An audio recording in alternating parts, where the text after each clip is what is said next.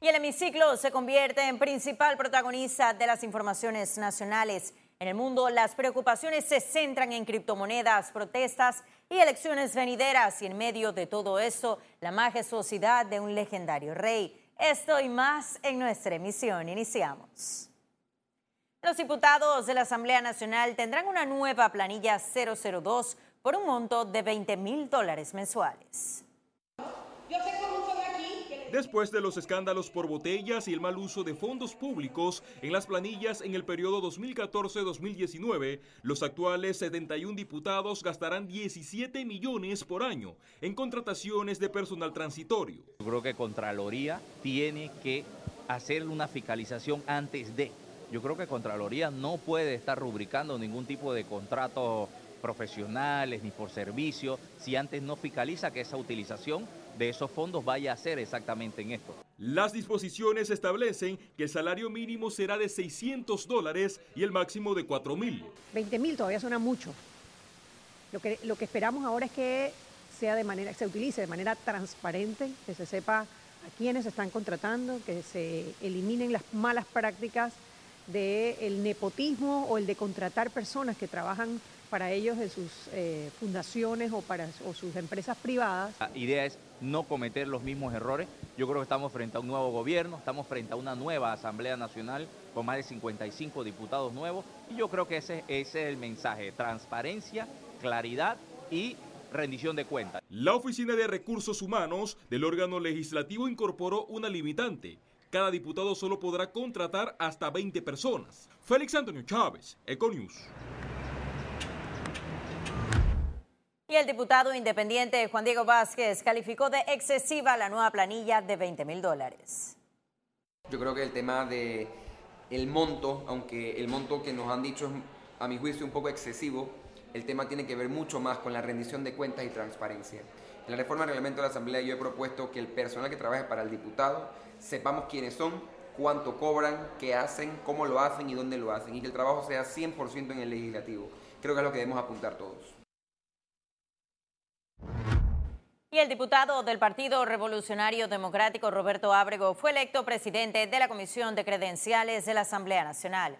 Ese jueves, los comisionados arrancaron con las ratificaciones de las designaciones del presidente Laurentino Cortizo. Javier Enrique Carrizo fue el primero en ser aprobado como gerente del Banco Nacional. Taira Ivonne Barzallo, directora de la Autoridad de Aduanas. Y Armando Fuentes como director de la Autoridad Nacional de los Servicios Públicos facultad de esta, de esta comisión examinar las credenciales y opinar, que, que no es vinculante, opinar sobre esas credenciales si cumplen o no con los requisitos legales en los casos de esos funcionarios que por razones constitucionales y legales le corresponde a esta Asamblea aprobar o improbar su nombramiento. Y la Asamblea Nacional instaló ese jueves la Comisión de Gobierno del primer periodo legislativo. El evento contó con la presencia de autoridades de la Administración de Justicia. El diputado Leandro Ávila presidirá la comisión encargada de analizar en primer debate el proyecto de las reformas constitucionales y las modificaciones migratorias. Dicho paquete de reformas constitucionales fue trasladado a este órgano del Estado por parte del órgano ejecutivo sin cambio de una sola coma o un punto. Estas reformas deben ir dirigidas fundamentalmente a reestructurar el funcionamiento de los tres órganos del Estado. Nuestros ciudadanos han expresado de diversas maneras sus demandas al Parlamento y nuestra principal tarea es atenderlas con transparencia y sobre todo con eficiencia. Los diputados tendrán el peso de modificar la Carta Magna, tomando en cuenta que estarán bajo la lupa de la ciudadanía. Que seamos muy cuidadosos con los cambios que se le van a hacer, si es que se le van a hacer, ojo, si es que se le van a hacer a este paquete de reformas constitucionales. No vaya a ser que como siempre los platos rotos los termina pagando la Asamblea Nacional.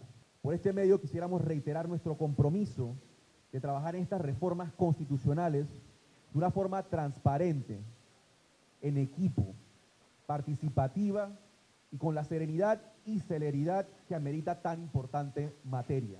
En el acto no fijaron fecha para dar inicio a las consultas del proyecto elaborado por la concertación. Félix Antonio Chávez, Econius. Y el Sindicato de Periodistas de Panamá presentó una carta en la Asamblea Nacional exigiendo libertad de prensa. La misiva fue enviada al presidente del legislativo Marcos Casillero luego de que la Comisión de Presupuesto se reuniera a puerta cerrada para reelegir al diputado Benicio Robinson. Filemón Medina exhortó al primer órgano del Estado a trabajar con transparencia y de cara a la ciudadanía que exige rendición de cuentas. Solicitarle una reunión a la presidencia de la Asamblea con el objetivo pues, de buscar un punto de armonía que permita que tanto el profesional del periodismo como el servidor público llamado diputado entiendan cuál es el rol y el papel que juega cada quien para el bienestar de la sociedad. Los profesionales del periodismo no estamos en una, eh, eh, en una posición de confrontar con las autoridades eh, de gobierno ni tampoco de hacerle relaciones públicas. Estamos para hacer una labor informativa. Economía.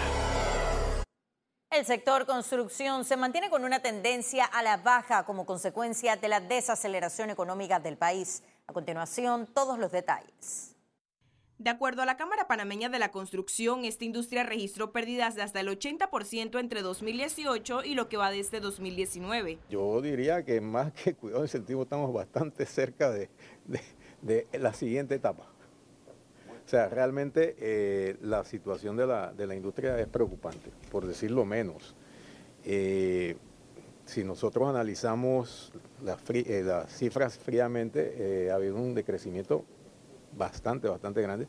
El vicepresidente del gremio reconoció que existen proyectos de inversión en proceso que reflejan el potencial del sector y confían en una recuperación a corto plazo. Esto es una acción conjunta. Si la, si la industria se reactiva, nosotros si ahora mismo teníamos 190 mil trabajadores, vamos a poder integrar mucho, mucho más trabajadores a la industria.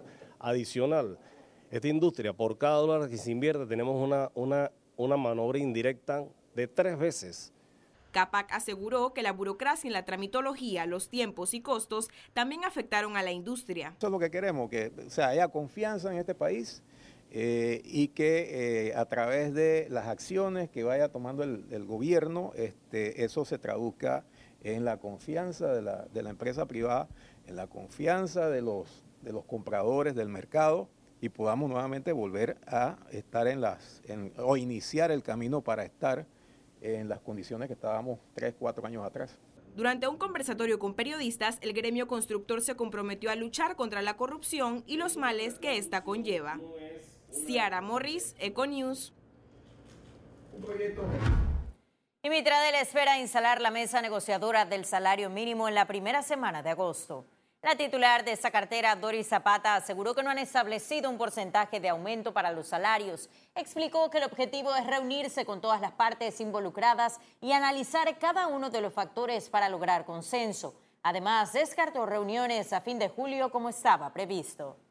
Luego de esta mesa se instala la mesa técnica para poder nosotros hacer las revisiones y los estudios correspondientes para poder centrarnos en la realidad que tenemos en el país. Pero es importante saber que nosotros vamos a instalar una mesa de salario mínimo con la participación de los tres importantes sectores, pero también vamos a situarlo en esta mesa con unas presentaciones que van a hacer el Ministerio de Economía y Finanzas, el sector de los trabajadores y el sector de los empleadores también.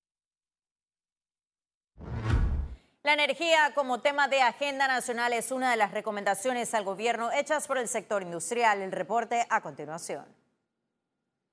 El Sindicato de Industriales de Panamá advirtió este jueves al gobierno sobre la necesidad de una agenda nacional para el desarrollo del sector eléctrico. Esto requiere entonces una energía sostenida, una energía que no fluctúe, una energía que tenga un precio accesible y que no se convierta en un factor que no nos permita ser competitivos. Entonces esta mezcla se debe lograr con una serie de cosas como son la diversificación de la matriz energética, que ya tenemos bastante hídrica, bastante eólica. Para nosotros es sumamente importante el tema energético eh, como fomento a la industria y también al tema del consumidor final, también a la población. Bajo esta misma línea, el 21 de agosto se realizará el décimo primer simposio. ¿Qué va a pasar con el mercado eléctrico? Mira, el sector energético va a tener eh, un un reto a la hora de que entren los nuevos eh, eh, integrantes de la cadena de energía, por ejemplo, las plantas de producción de gas. Eh, pero todo esto debe Panamá como Estado potencializarse y fijarse en qué podemos utilizar esa energía. Además de conferencias y área comercial, el evento contará con una exhibición de autos eléctricos de la que los industriales tuvieron ya un adelanto. Ciara Morris, Econews. Ahora sí, ha llegado el momento de conocer un resumen de la jornada bursátil de este jueves 18 de julio. Iniciamos. El Dow Jones cotizó en 27.222,97 puntos, sube en 0.011%. El IBEX 35 se situó en 9.225,70 puntos, una baja de 0.63%, mientras que la Bolsa de Valores de Panamá se ubicó en 444,73 puntos, desciende en 0.02%. Ahora veamos en detalle el volumen negociado en la Bolsa de Valores de Panamá.